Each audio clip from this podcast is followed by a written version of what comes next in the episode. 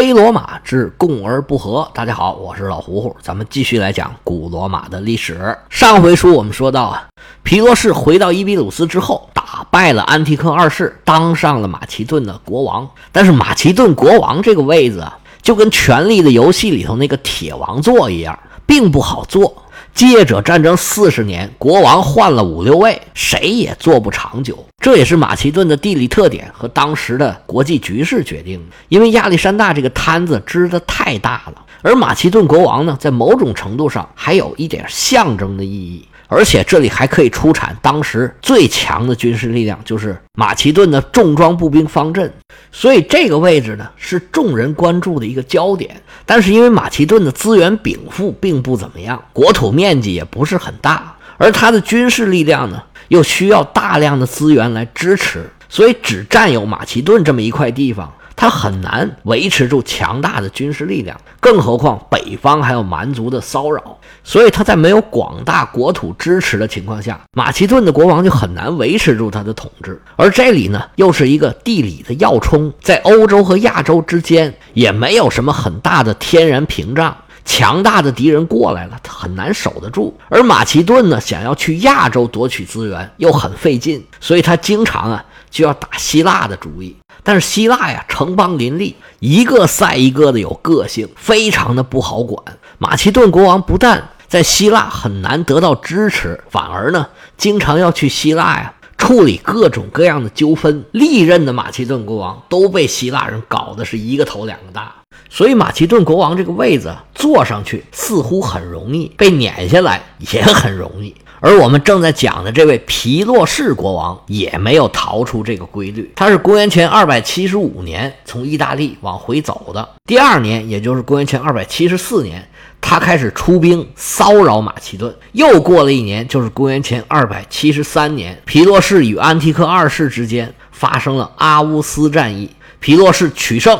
坐上了马其顿国王的宝座，而他在这个宝座上只坐了一年的时间。到了公元前二百七十二年，皮洛士就出兵斯巴达，打得非常不顺利。随后呢，又出兵到阿尔戈斯，打得就更不顺利。打了一辈子仗的皮洛士啊，这是最后一场远征。他是半夜偷袭阿尔戈斯城，结果不但没有得手，他自己。还因为被楼上扔下来的一块砖给砸晕了，跌倒到马下，被安提克二世的手下乱刃分尸，不明不白的就这么死了。这个真应了那一句话了，叫大江大河都闯过来了，在小河沟里翻船了。而且要是真的跟传说里面讲的是一样。是被楼上看热闹的一个老太太扔了一块砖，把他给砸下来的话，那他肯定觉得更冤了。哎，这就是昨天留的那个扣子。其实这个扣子是扣不住的，就是在上回书的最后啊，留一个继续往下说的这个由头。传说里边，皮洛士就是被楼上一个老太太扔了一个砖头给砸到马下的。好了，讲了这么长时间的一代将星皮洛士，就这么憋憋屈屈的退场了。历史上对皮洛士的评价呀，还是不错的。首先，第一条，皮洛士啊，打仗确实是可以的，无论是个人的武力值，还是在战场上指挥战斗，这在当时都是最高水平的。而他一辈子战争的获胜比率还是很高的，也有非常精彩的个人表现，但是他的毛病也非常的多，所以最后他也没有实现得了自己的跟亚历山大一样的那种远大理想。拿句现在的话来讲啊，这个人呢，他不踏实，他就喜欢做那种新鲜刺激的事情。但是日常这种工作啊，他都没兴趣。对于一个擅长打仗的人来说，日常的这些行政啊、管理呀、后勤呐，每天都要做，每天都差不多，而且呢，不容易看到成效的这些事儿。对于皮洛士来说就很痛苦，没有打仗来的刺激，他就很懒得去经营一个国家。不可能啊，也确实不擅长，这就表现在他缺乏战略眼光，缺乏耐心，稍稍遇到挫折就换地方了，他就跑了。我们回顾一下他在意大利的经历啊，跟罗马人两年打了两仗，其实他都是打赢了的。如果在意大利继续经营，这个结果其实不好说。但是他呢，就跑到西西里岛上去了。那你在西西里岛，你就好好经营吧。他也不，就待了一年，又往回意大利跑，就走到哪儿他都是浅尝辄止，他拿哪儿的人也不当自己人，所以哪儿的人也不拿他当国王。这么一来，他就逐渐的沦为了一个佣兵队长式的人物。到后来啊，他想不打仗都不行了。皮洛士的事儿呢，也就讲到这儿了。他离开意大利以后，这个就不算是罗马史了。但是呢，作为一个很有意思的人物，我们还是尽量多讲一点。而且呢，我还讲了不少关于他的奇闻趣事。比如说，这算命的说他看见公牛和狼在搏斗，他小命就够呛了。这个你一看就知道罗马人编的，因为罗马是狼嘛。他作为罗马的很重要的一个敌人，也算是罗马比较看得起的一个敌人吧。给他编排这么一个故事，也算是对他的尊重。皮洛士的故事也就讲到这儿了。这块呢，故事讲的稍稍多了一点，也是因为后边啊，稍稍显有点枯燥，陈述的内容比较多，讲故事的事儿就比较少了。所以在皮洛士这儿呢，有能讲的故事，我就讲两句，整个节奏呢调剂一下。皮洛士这一死，那马其顿国王的位子，那顺理成章就掉到了安提克二世的手里。你别说，这个安提克二世呢还不含糊，坐稳了马其顿国王的这个位子，而且呢还把这个位子一直传了下去。打他这算，一直传了五代，持续了一百多年，中间还有跟罗马的各种纠葛。我们讲下一步的时候，还会再扯到安提柯王朝。当时的霸主安提柯就是这位安提柯二世的爷爷，他可能做梦也没想到自己的安提柯王朝竟然是这样传下来的。不管怎么说，能有一个王朝传承下来啊，那也是很厉害的，也算是完成了他祖父两辈的遗愿了吧。马其顿、希腊这边我们就交代到这儿，那么又要回到罗马去了。皮洛士一离开意大利，罗马就立马开始攻城略地。皮洛士的原来那些盟友啊，大部分都向罗马投降了。就算是他们还没有投降的这些地方，其实也远远不是罗马的对手。罗马战胜这些反抗势力只是时间的问题。但是让罗马头疼的，始终就是塔兰托和雷吉乌姆这两个城市有一个共同的特点。都是海滨城市，他们凭借的呢，一方面是坚固的城防，还有就是海上的力量，再者就是凭借他们的外援了。塔兰托城里到现在还住着皮洛士的军队呢。皮洛士虽然已经离开了意大利，但是他一天还在，罗马就没有信心拿下塔兰托。当然，罗马人也不是没事干。意大利半岛上反罗马的势力，不说风起云涌吧，最起码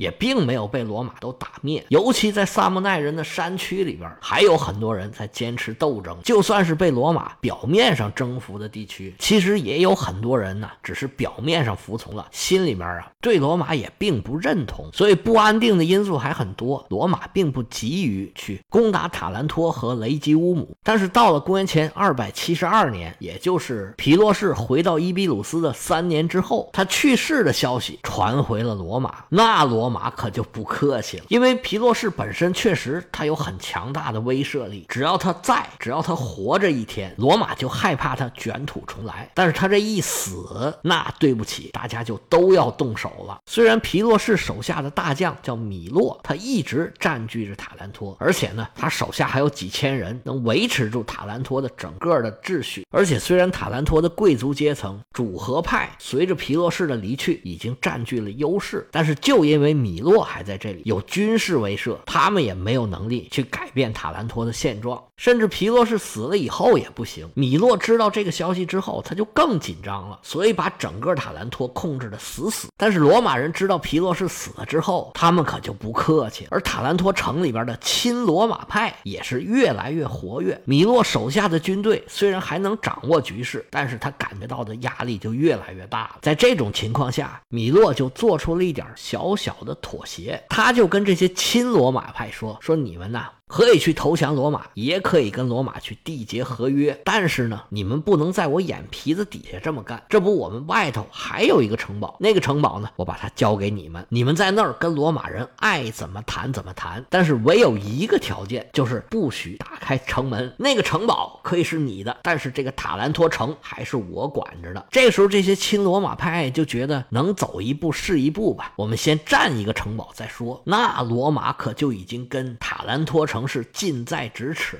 不过，想要拿下塔兰托城，一时还是不行。米洛这么多年跟罗马一直是坚持斗争，各种防卫的办法都想得很周全。罗马想要兵不血刃就拿下塔兰托，这是不可能的，你得付出点代价。但是就这个时候，突然有一支舰队来到了塔兰托的海域，这就让米洛很为难了。这支舰队是什么人呢？是迦太基人。皮洛士他不喜欢罗马人呢，更不喜欢迦太基人。米洛眼看如果自己还在这撑着，迦太基舰队就打进来了。按照自己这点实力，在海上是跟迦太基人没办法抗衡的。而且亲罗马派已经出城了，城内的亲迦太基派啊，就分分钟把塔兰托会献给迦太基人。米洛是左思右想，这到底怎么办呢？最后啊，是一拍大腿，罢罢罢！与其让迦太基人占了便宜，还不如啊直接投降罗马算了。于是米洛就派人找罗马的执政官，当时的罗马执政官名叫卢奇乌斯·帕皮里乌斯，说我现在啊愿意把城堡献出来给你们罗马，但是有一个条件，你们要保护我们安全撤离塔兰托。罗马人一听这高兴坏了，这不天上掉馅饼了，不用一兵一卒就可以拿到塔兰托这么好这么大一个城市，那是求之不得呀。罗马执政官眼都没眨，直接就答应了。我不但保证你安全，而且啊，你想去哪儿，我给你送一送。米诺说不用送，不用送，我们自己走就行。按照当时罗马的能力，想要攻占塔兰托可不是一件容易的事儿。这个呢，可以参考德米特里乌斯进攻罗德岛，还有皮洛士进攻西西里岛最西端迦太基人的城市利利拜乌姆，都是费了很大力气也没有拿下来的。罗马当时如果硬攻塔兰托，塔兰托守住的可能性还是很大的。但是就因为米洛在这儿，他想要投降罗马人，塔兰托这时候啊已经没有什么发言权了。罗马竟然不费一兵一卒占了这么大的便宜。腓尼基人这时候派出舰队啊，可以说是一个败招。不但自己没有拿下塔兰托这么大这么重要到的一个城市，反而把他给推到对方去了。但是事儿就是这么个事儿，已经无法挽回了。不过罗马拿到了塔兰托之后，对塔兰托还不算很严苛。塔兰托拿回了自治权，但是罗马是要求他们交出所有的武器，还有船只。这个船只当然是军舰，商船就该怎么样还怎么样，该做生意还要做生意。另外呢，要把所有的堡垒和城墙全都给拆了，这样将来你要反对我，罗马就可以直接把军队开进城来，这也算是合理吧。罗马人这边料理着塔兰托的事儿，那边啊派人去跟迦太基交涉。这个时候，罗马跟迦太基呀还是攻守同盟呢，条约上写的明明白白的，说双方遭到攻击的时候，对方要出兵援助。但是罗马说，我也没遭到攻击啊，我也没请你来，请问你那个舰队跑到塔兰托是意欲何为呀？其实迦太基人当时一看见塔兰托投降了罗马人，他这个舰队啊，立马